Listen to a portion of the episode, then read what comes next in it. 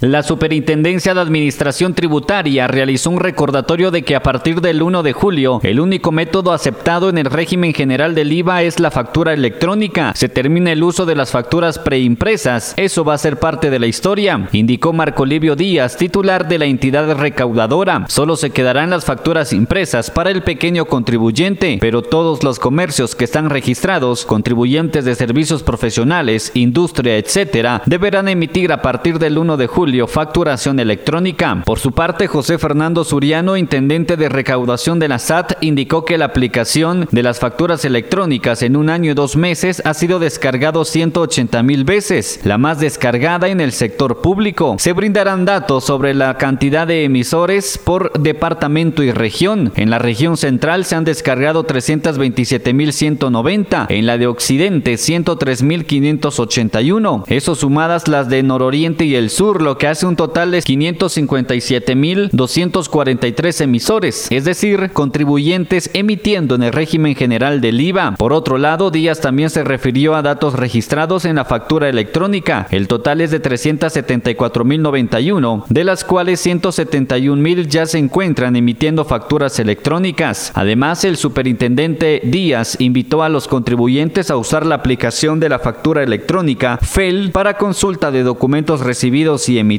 La aplicación FEL está disponible para dispositivos Android, Apple y Huawei y es uno de los tantos beneficios de contar con factura electrónica. Marco Livio Díaz también volvió a recordar los requisitos para incorporarse a dicho régimen, los cuales son estar inscrito y actualizado en el registro tributario unificado, RTU digital, poseer como mínimo un establecimiento activo, estar afiliado al IVA, tener su domicilio localizado, mientras que los pasos para incorporarse a FEL desde la agencia virtual es ingresar a Agencia Virtual y seleccionar el menú Servicios, dirigirse al apartado de FEL y hacer clic en habilitarse como emisor. El sistema también valida automáticamente que se cumplan con los requisitos requeridos y escribir una contraseña y aceptar los términos y ahora se podrán emitir facturas electrónicas. Emisoras Unidas, primera en noticias, primera en deportes.